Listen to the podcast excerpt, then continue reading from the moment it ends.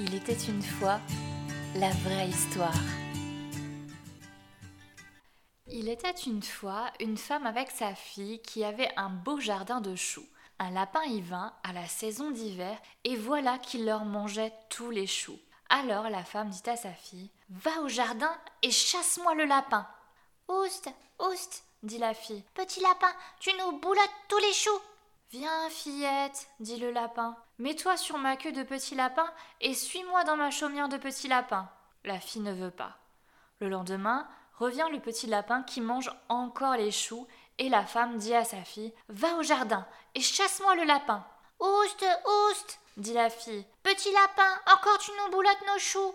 Viens, fillette, dit le lapin. Mets-toi sur ma queue de petit lapin et suis-moi dans ma chaumière de petit lapin. La fille ne veut pas.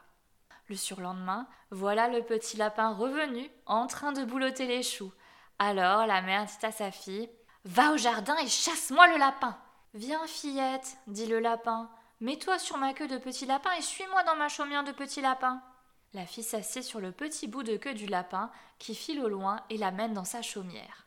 Maintenant, fillette, fais bouillir le chou vert et le millet, je vais inviter les gens de la noce. Et les invités de la noce arrivèrent tous ensemble. Mais qui étaient les gens de la noce? Je peux te le dire parce que c'est ce qu'on m'a raconté. Les invités, c'étaient tous les lapins et le corbeau y étaient venus aussi comme curé pour unir les époux, et le renard était le sacristain et l'autel sous l'arc-en-ciel. Mais la fillette se sentait triste. Elle était toute seule. Arrive le petit lapin qui lui dit Viens servir, viens servir, les invités sont gais. La fiancée ne dit rien.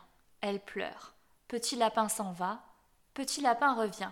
Serre-les donc, lui dit-il. Serre-les donc, les invités sont affamés. La fiancée ne dit rien. Elle pleure.